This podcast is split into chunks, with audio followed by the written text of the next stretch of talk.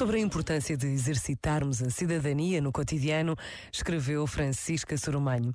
A cidadania é um músculo que se exercita. Se não a pusermos em prática, atrofia e eventualmente morre. Hábitos de cidadania saudáveis são tão importantes como o exercício físico, práticas de saúde mental e uma vida espiritual sã.